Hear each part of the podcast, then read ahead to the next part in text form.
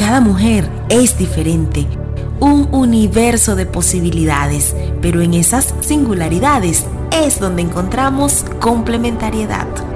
En un mundo tan cambiante, necesitamos levantar la voz como mujeres de influencia, prestarla a quienes no pueden usar la suya propia y también juntas hacer un coro, no desde ningún ismo que nos limita y muchas veces nos hace prisioneras de estereotipos y modelos que no son para nosotras. Mi nombre es Judith Pérez. Ven, te invito, hagamos de este espacio un espacio seguro, donde nos apropiamos de ese poder que tenemos, no solo de ser mujer, sino de ser una mujer de influencia. Mi invitada al día de hoy es la doctora Dayana Silva. Ella es psicólogo egresada de la Universidad Central de Venezuela, especialista en psicología clínica dedicada al estudio de fenómenos de violencia y agresión actualmente doctorando en psicología de la Universidad Católica Andrés Bello. También es investigadora de los procesos de violencia y agresión. Considero que la doctora Dayana Silva es una mujer de influencia porque es una profesional integral, además de ser una mujer y una amiga incondicional. Para mí un verdadero placer tenerla de invitada. Doctora, bienvenida a este primer episodio de Mujeres de Influencia. Yuri, gracias. Gracias por este espacio, gracias por esta oportunidad.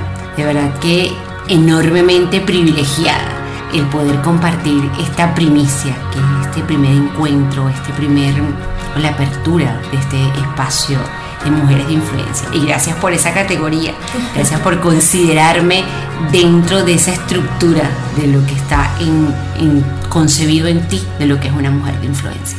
Claro que sí, pues. Y no podía ser diferente arrancar este proyecto de la mano, de tu mano, primeramente de la mano de Dios, por supuesto, pero agarrada contigo, que has sido, como hemos conversado en otros espacios, te he dado las gracias por acompañarme cada vez que tengo un proyecto y, cuando te lo, te lo planteo no me dices que no, gracias por eso, porque es súper importante y dentro de lo que somos las mujeres, ¿no? Apoyarnos, el reconocer nuestros talentos y el saber cómo y cuándo ponerlos al servicio de, de los proyectos de otras.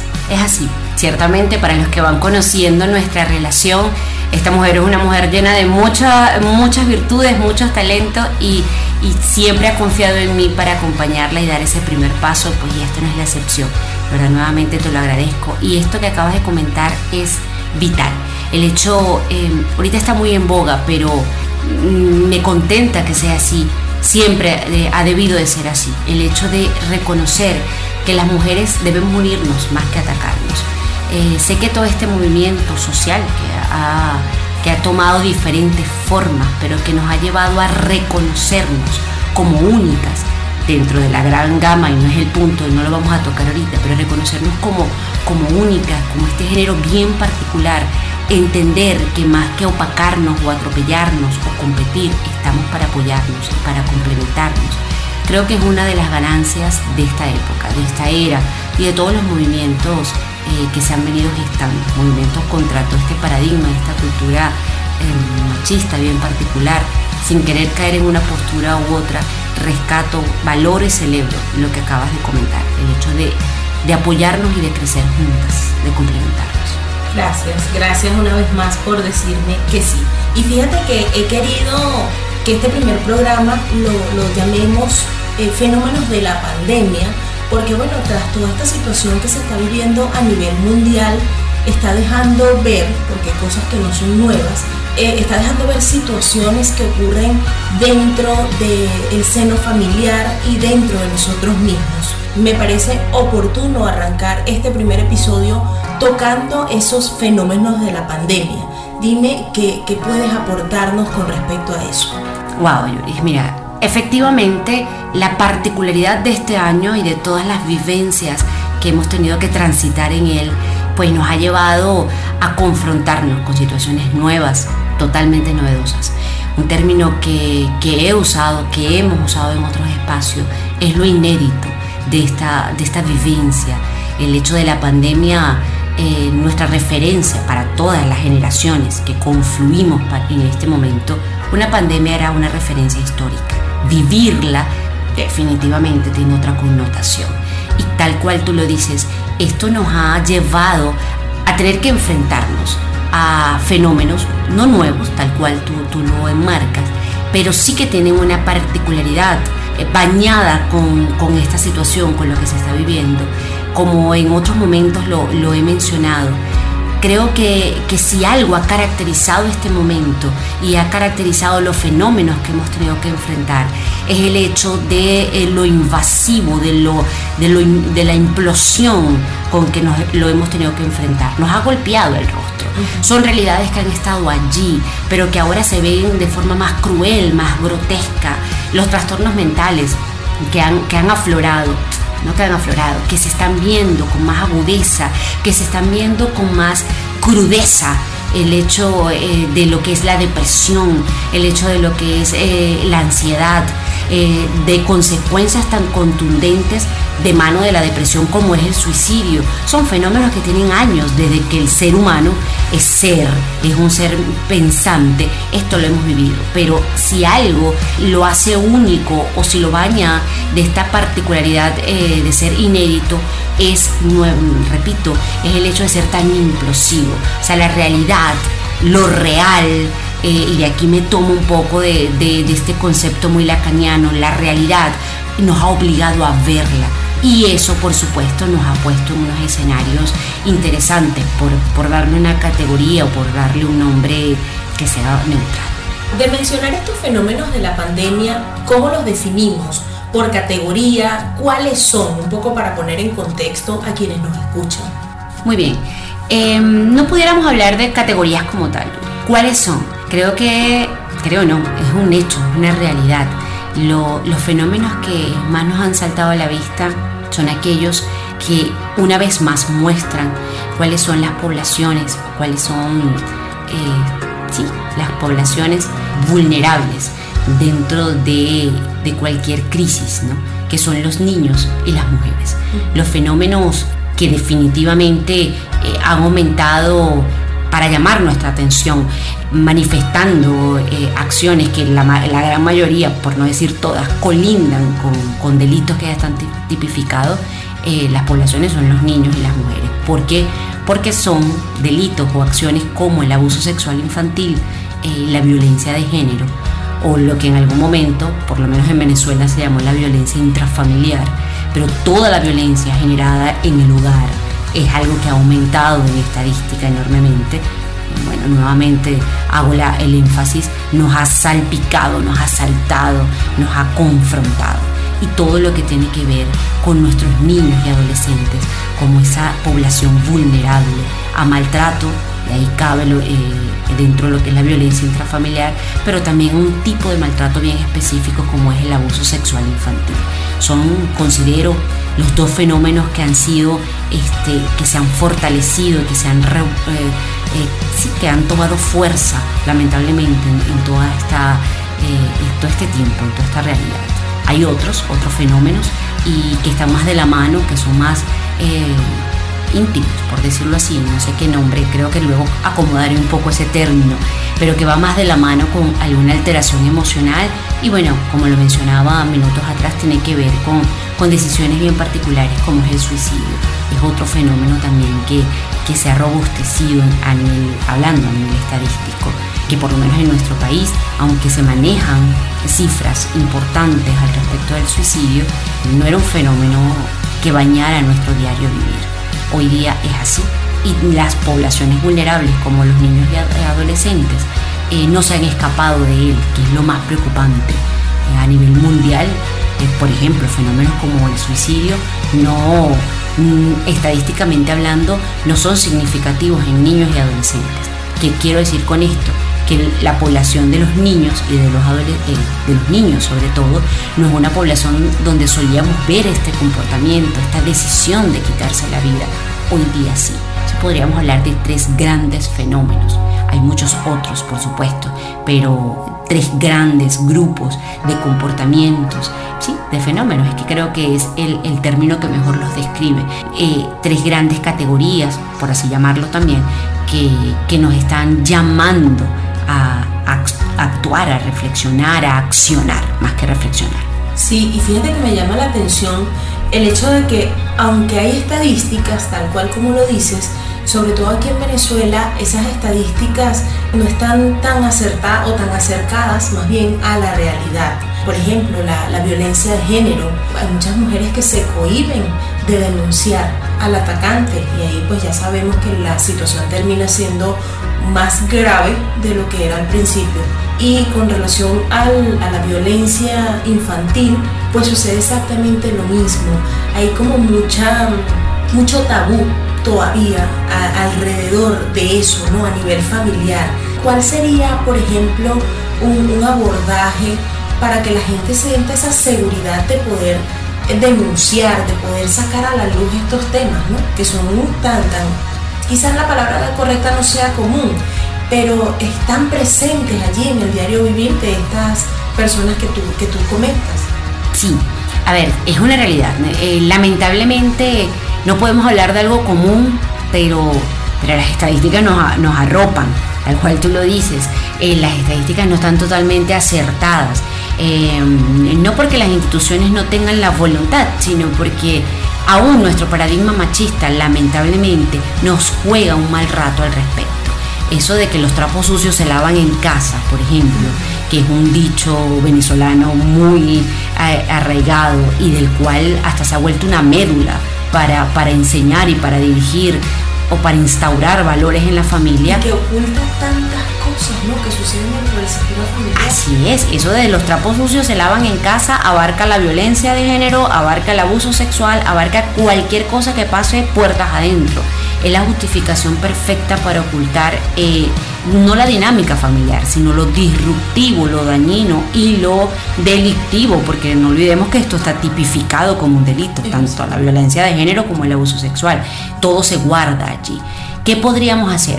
Hay una realidad institucional. Algunos autores desde la psicología social hablan de la violencia institucional, todo un tema pero hay una realidad en nuestras instituciones y es que precisamente por esa concepción machista eh, de que la mujer que es maltratada, vamos a hablar de la violencia de género, por ejemplo, que la mujer maltratada es una sinvergüenza, que la mujer maltratada es una masoquista, que la mujer maltratada se lo busca, le gusta porque no termina de dejar al maltratador, todas esas distorsiones al respecto del fenómeno de la violencia de género que es tan complejo a nivel psicológico, esas distorsiones que son creadas o concebidas desde un paradigma machista nos ha llevado a que las autoridades o los lugares o las personas con el poder y con la responsabilidad de recibir las denuncias, de orientar a esta población, pues no tengan la sensibilidad para hacerlo. Eso por un lado. Hoy día, con toda la realidad, pandemia, que ha llevado a que se limite el tránsito, que se limite el libre tránsito, porque pues eh, eh, en la cuarentena tenemos la dificultad para trasladarnos, tenemos la disminución del recurso humano o del talento humano disponible en las instituciones públicas. Es decir, hay otras realidades, ha llevado a que se agrave, por eso, por eso este espacio, por eso es lo que estamos conversando. Entonces, ¿cómo hacerlo? Hablaba en un foro chat que tuve la oportunidad de realizar hace unas semanas atrás, que es importante que la comunidad, las comunidades tomen conciencia de lo que son estos delitos, que ocurren, que están allí. La ley, tanto la ley orgánica eh, del derecho a la mujer a una vida libre de violencia, como la LOM, la Ley Orgánica para la Protección de Niños, Niñas y Adolescentes, nos llama a todas las personas que estamos alrededor de este fenómeno a ser corresponsables. Así lo determina la ley, somos corresponsables. Y corresponsables no tan solo por la responsabilidad penal que tengamos, Yuri, sino porque podemos hacer algo. Es importante que las comunidades comprendan que se deben organizar para que esta mujer víctima, en el caso de la violencia de género, esta mujer víctima de, la violencia sepa dónde acudir.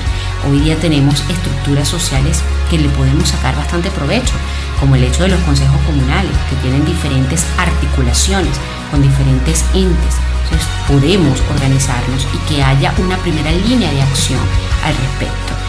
Eh, al ser corresponsables es el hecho de que también está este refrán, ¿no? que está muy atado a una creencia bastante distorsionada, que en problema de dos el tercero sobra. Es falso. Y es dañino también.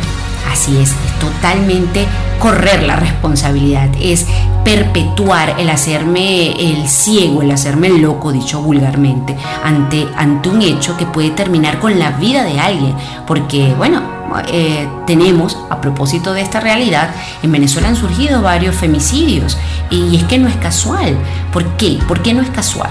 Porque bueno, esta mujer que vive con un maltratador, esta mujer que vive con un hombre explosivo, podía probablemente o, muy seguramente podía escabullirse eh, de esta agresión, mira, a través de su trabajo, podía eh, jugar con las horas fuera de casa, podía jugar y contener y resguardar a sus hijos porque estaban en el colegio pero ahora todo eso ha cesado.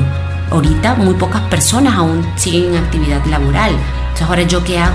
Estando las 24 horas, los 7 días de la semana bajo el mismo techo con este agresor, que al igual que yo, el hecho de no producir lo estresa aún más. Y no es que yo lo esté justificando, sino que es una realidad. Si vivimos con un hombre que es impulsivo, que tiene dificultad para controlar su ira, que cualquier cosa lo irrita en condiciones normales, imagínate en esta realidad. Entonces ahora estoy atrapada. Tengo mi casa como cárcel, peor aún, es mi casa ahora el espacio de tortura. Ya no me puedo escabullir. Las estrategias nada sanas, porque la idea de la violencia es poderla arrancar de raíz, no, no disiparla o, disimularla a través de otras actividades. Pero bueno, era la realidad de muchas mujeres. Mira, paso todo el día fuera de casa y bueno, puedo, puedo minimizar el impacto que tiene esta realidad. Pero ahora, ahora ¿cómo hago? Estoy atrapada, están mis hijos atrapados. Entonces, wow, debemos de, cobrar conciencia que si estamos en un momento donde el valor de la unidad, del compromiso, de la ayuda mutua eh, cobra sentido, es este. Necesitamos entender que solos no vamos a poder salir de esto bajo ningún concepto. Todos los fenómenos, no tan solo los psicológicos, que han salido a flote en esta realidad, es definitivamente a través del apoyo, de la ayuda, em, de la unión que se han podido solventar. Por ejemplo, las situaciones económicas. Bueno, si, si tenemos una familia que está en una, en una crisis, vamos a tenderle la mano. No vamos a ahondar en este punto porque no es el punto de encuentro este, nuestro hoy, el tuyo, el mío. Pero es que con la unión podemos hacer muchas cosas. Y la violencia de género y la violencia intrafamiliar y todas las violencias no escapan de ello. O sea, la comunidad tiene formas de organizarse no para caerle a palo al agresor, por favor, no es, para, no es para vivir estos eh, eh, intentos de linchamiento, no, no es para perpetuar los delitos, no, por favor, es para organizarnos para tener una respuesta efectiva ante eh, y poderle brindar opciones a esta mujer que no es una sinvergüenza, que no es una masoquista, es una mujer que está viviendo un fenómeno bien complejo que un hombre le golpea a una mujer no es de la noche a la mañana. Por favor, si este espacio sirve, y sé que sí, para un llamado de alerta, el primer llamado de alerta que quiero dejar es el hecho que la violencia de género no es una acción que surge de la noche a la mañana. Esta mujer que hoy día es golpeada, este hombre empezó lastimando su autoestima, empezó mellando su autoconcepto, empezó aislándola de su familia, de sus vecinos, de sus redes de apoyo. Entonces es una mujer que está presa, que está cautiva. comunidades pueden hacer cosas. Y es necesario entender ese punto, sobre todo nosotros que estamos del lado de afuera, digamos en nuestra, en nuestra posición de vecinos, poder entender que ya cuando, cuando este hombre lo lleva al acto físico, pues ya lleva un, un, trecho largo mellando la autoestima de esta mujer, ¿no? Sí, señor. Es necesario comprenderlo así. Es necesario comprender que es un fenómeno complejo, Luis, que va mucho más allá, por favor, de que esta mujer si es sinvergüenza le gusta llevar palo, o esta mujer si es floja, lo que le gusta es que el tipo la mantenga porque tiene plata. Y es una posición sumamente irresponsable, ¿sabes? El, el caer en ese juicio, porque muchísimas veces esta mujer que está siendo maltratada por su pareja es una simplemente el resultado de una niña que fue maltratada en su casa. Es así. Muchas veces esa es, esa es la situación de esas mujeres. No, no quiere decir que esa sea la norma, pero poder entender también desde, desde nuestro seno familiar que lo que nosotros decimos, nosotros lo hemos conversado en otros espacios, el poder de la lengua. En nuestra boca está el poder de bendecir y de maldecir a alguien. Y quiero que, que esto bien en claro, ¿no? Como padres, qué cosas estamos diciendo a nuestros hijos, a nuestras hijas. Y eso, esa es una información que se llevan ellas en ese ADN, como yo lo llamo, en esa maleta emocional que se llevan las, chicas ya cuando están en edad de noviazgo y de matrimonio, eso viene de casa. muchas veces estas mujeres que llegan a estas situaciones de maltrato con sus parejas es porque en su casa de alguna manera vivieron este tipo de maltrato también. Es así, es una forma de vincularse, tal cual tú lo comentas. No podemos decir que es la norma, que toda mujer que, es víctima perdón, de violencia de género en la actualidad fue una niña víctima de otro tipo de violencia. No es la norma, pero es algo bastante común y ciertamente la dinámica familiar nos marca. Nos marca porque la dinámica o en la dinámica familiar aprendemos a vincularnos, aprendemos conceptos abstractos y tan complejos como qué es el amor, qué me merezco, qué debo dar, qué esperan de mí. Muy complejo. Por eso te digo, Yuri, esto mencionábamos o tratábamos de forma pedagógica quizás de, enmarcar eh, tres grandes fenómenos de toda esta realidad, pero son muchísimos otros. Estos grandes que hemos mencionado son como los que saltan más a la vista, pero están sujetados o están sostenidos por otros pequeños fenómenos u otras pequeñas realidades. Con pequeños no quiero decir menos importantes, sino con otras realidades que están allí dándole pie a todo esto. Y yo te tomo, cuando, cuando dices pequeño, son las cosas que, que quizá en, en, nuestra cotidianidad pasan inadvertidas, ¿no? Es así, es así. Y que ahorita, y que ahorita marca mucho más, porque si algo eh, nos ha mostrado todo esto es el poco control que tenemos sobre circunstancias que creíamos, eh, que nos creíamos dueños, como de nuestra vida y nuestro diario vivir, y nos ha hecho o nos ha arrancado como parte de nuestra piel. Estamos sensibles, vulnerables, por eso ahora marca muchísimo más. Eh, mencionas el hecho de la infancia y es para mí inevitable enlazarlo con lo que hablábamos. Minutos atrás al respecto de los niños y de lo vulnerables que son. Eh, son las mujeres, los niños y es toda la violencia lo que, lo, que lo está uniendo. ¿no? Eh, decíamos, en, hablábamos en algún otro momento, sí, que el abuso sexual, y siempre hacia el abuso sexual hay como, como una alerta. Cuando es muy rara la persona que no reacciona con, con dolor y que no se enardece ante un abuso sexual, pero que hay con otro tipo de abuso por ejemplo, este, que hay con el trato cruel, que hay con la negligencia, con la omisión, que son otros tipos de, maltrato, de violencia hacia nuestros niños que se están dando. Tal cual lo decía, pues un abuso sexual nos enardece, pero muchas veces vemos que la mamá le está cayendo a palo al muchachito y ¿qué decimos? Ese es su muchacho. O ella misma dice, este es mi muchacho y yo hago con mi muchacho lo que me da la gana. Esa es una idea que ya no cabe dentro de la estructura legal por ejemplo, y mucho menos debería caber dentro de nuestra estructura psíquica. Que da paso también a otro, no sé si está tipificado dentro de los fenómenos de la pandemia, pero da paso también al maltrato infantil. Así no, no, lo estás llevando al punto de abuso sexual, pero también hay maltrato allí y que esta pandemia ha dejado ver una cantidad de situaciones que ocurren en, en el seno familiar y bueno, quizá el tiempo libre que tienen los vecinos se han dado también a la tarea de sacar estos temas a la luz pública, ¿no? Sí, por eso volvemos al, al, mismo punto que creo que es lo que nos ha marcado, Yuri, es el hecho de que, oye, esto ocurría, solo que yo no lo veía uh -huh. o no lo quería ver. Pero lo importante no es que lo veas y cómo te sientas eh, sin accionar. Vuelvo al mismo punto y rescato el hecho de que podemos hacer cosas. Y hacer no, es, no lo veamos desde la intromisión y no lo veamos desde la invasión y desde atropellar y señalar y juzgar a este grupo familiar, bien sea víctima, una mujer eh, víctima de una violencia de género o, o unos niños víctimas de, cualquier tipo de, de, violencia. No, veámonos como una comunidad que puede hacer cosas nuevamente, lo, lo reafirmo, que puede tejer redes, que puede organizarse para prestar apoyo. Que este vecino, que esta vecina, que este vecinito, que es un ser independiente, sepa que puede contar con alguien. Ah, mira, solo podemos dar una contención primaria. Excelente. Aún en medio de esta realidad por lo menos en nuestro país se ha articulado y se ha intentado hacer, eh, constituir redes para recibir denuncias, para tener algún tipo de respuesta. Pero lo importante es saber que están allí, eh, que son situaciones, nuevamente lo decimos o lo digo, no son nuevas, mm, no son nuevas, siempre han estado, quizás lo repito, los vecinos o nosotros mismos no nos habíamos dado cuenta de cuán intenso o cuán presente estaban en nuestro diario vivir. Perfecto, están allí, lo estamos viendo, vamos a tomar algún tipo de acción, porque fenómenos como los que hemos mencionado, que son tan solo algunos, comprometen la vida, bien sea porque un tercero dañe la vida de otro, como la violencia de género, que puede terminar en un, femicidio, o el abuso sexual o el trato cruel hacia un niño, que puede terminar también en un homicidio, pero puede también llevar, acorralar, aturdir tanto a, esta, a estas víctimas de, de estas acciones que puedan tomar la decisión entonces de quitarse la vida.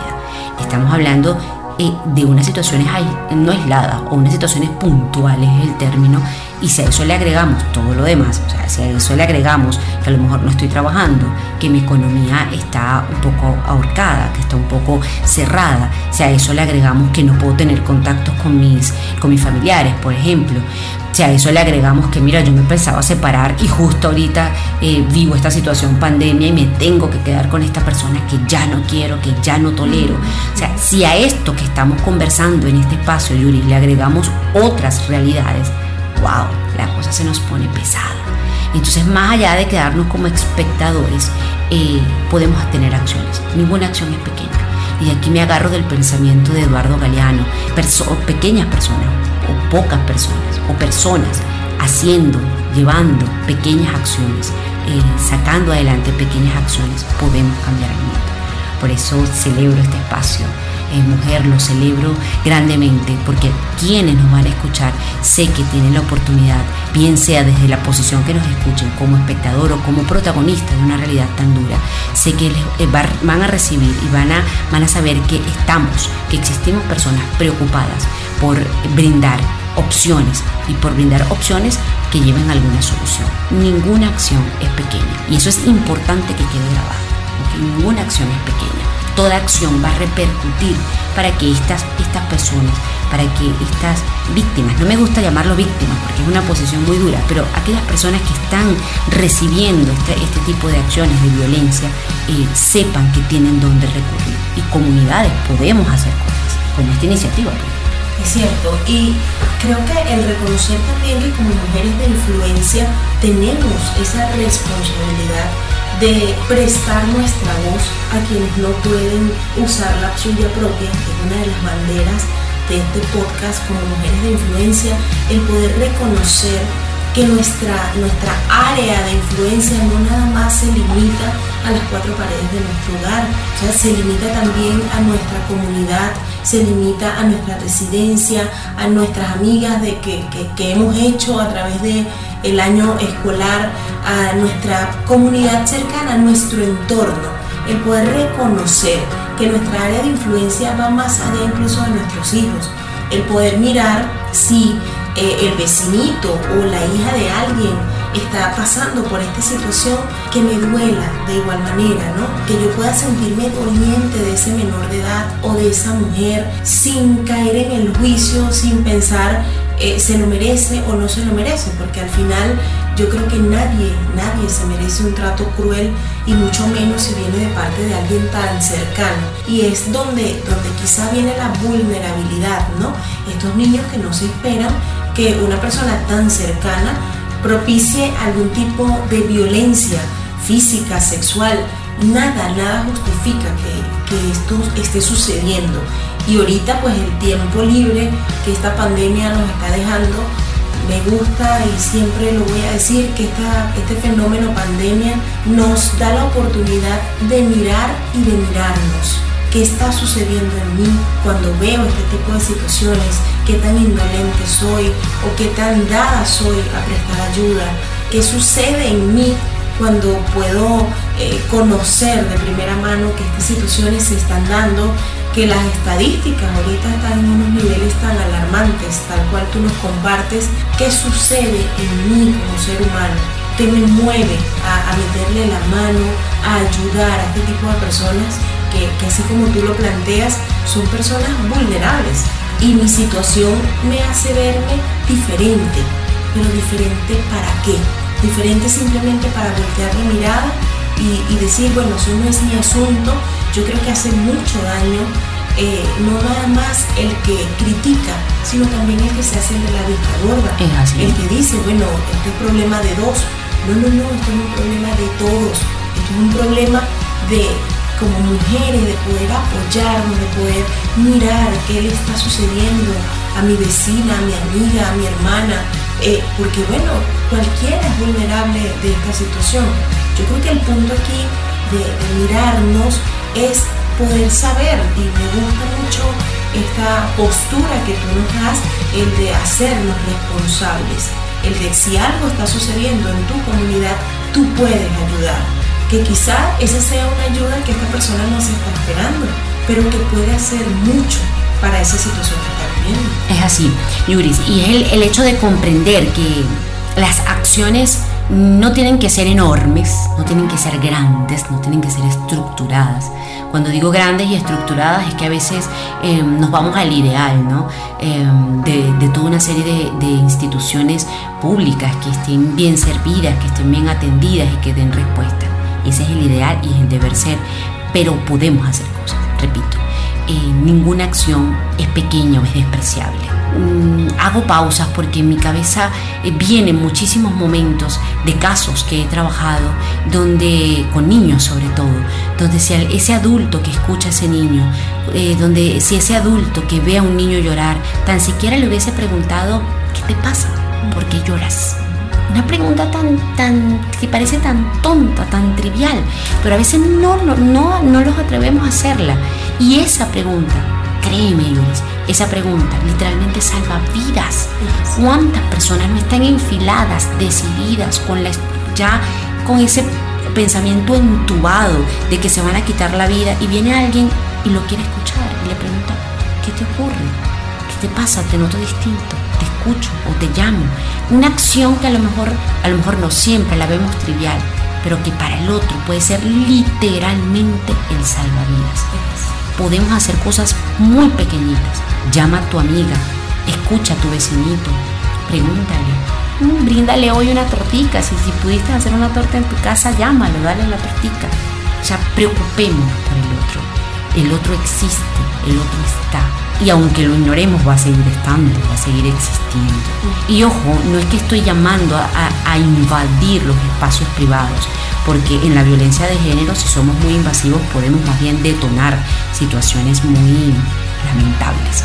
Pero sí hacer, estar atentos y tener ese sentido de oportunidad, de saber, de, hacer saber nuestra opinión, pero no para criticar ni para juzgar, sino para tender la mano. Vamos a hacer una llamada, vamos a pasar un mensaje de texto, vamos eso, vamos a brindar una torta. Mira, si tu vecino pasa, llámalo, que sepa que existe necesario es en este momento y más para las personas que viven estas realidades, saber, reconocer que existen para otros, que su dolor, que su sufrimiento no pasa desapercibido. Quisiera decir tantas cosas, pero es complicado resumirlo en, tan solo un espacio.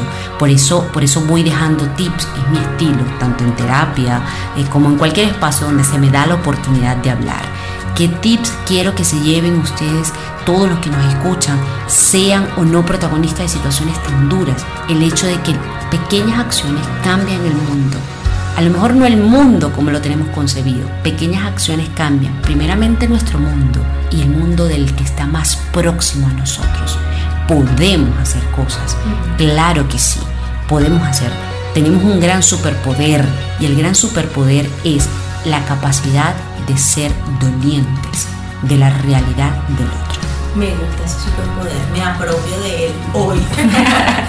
y lo compartimos, lo comparto. es, así. Y fíjate que bueno, por tu cabeza pasan muchas ideas y ya por la mía ya estructuré dentro de esto que llamamos fenómeno de la pandemia, que logramos hoy, digamos, diferenciar tres principales, por llamarlo de esta manera. Me gustaría poder extenderte la invitación para que en una siguiente ocasión podamos tomar y desarrollar uno por uno este fenómeno de la pandemia. No sé si estás de acuerdo. Y que, que podamos ser realmente desde esta plataforma que hoy nace, que podamos usar lo que decíamos anteriormente, nuestra voz en favor de aquellos que no pueden usar la suya propia. Bueno, eh, si, pudiera, si pudieran verme la cabeza, tengo muchos fuegos artificiales de alegría. Claro que acepto la invitación, amo lo que hago, pero sobre todo amo estos espacios, mujer, por eso siempre cuentas conmigo y seguirás contando conmigo, porque es necesario, yo apropiada eh, de, este pensamiento de, de Galeano que lo parafraseé, realmente no lo dije con exactitud, pero creo que personas haciendo pequeñas acciones cambiamos mundo. El primer mundo que tenemos que cambiar es el nuestro. El otro mundo, seguidamente, que debemos cambiar es de nuestras personas próximas. Y créeme que uniendo estos mundos que van cambiando, las acciones, la onda expansiva, va a ser inevitable contenerla. Cuentas conmigo, cuentas tú conmigo como siempre, cuentan todas las personas que escuchan, que nos escuchan, eh, cuentan conmigo, me atrevo a incluirte, cuentan contigo también. Estamos, existimos, personas dolientes eh, del dolor, de la realidad del otro. Y sí, por supuesto, me uno, me caso, me, apunto, me anoto, todas las categorías y los nombres que pueda haber al respecto, porque es necesario. Siempre ha sido, pero ahora es mucho más necesario.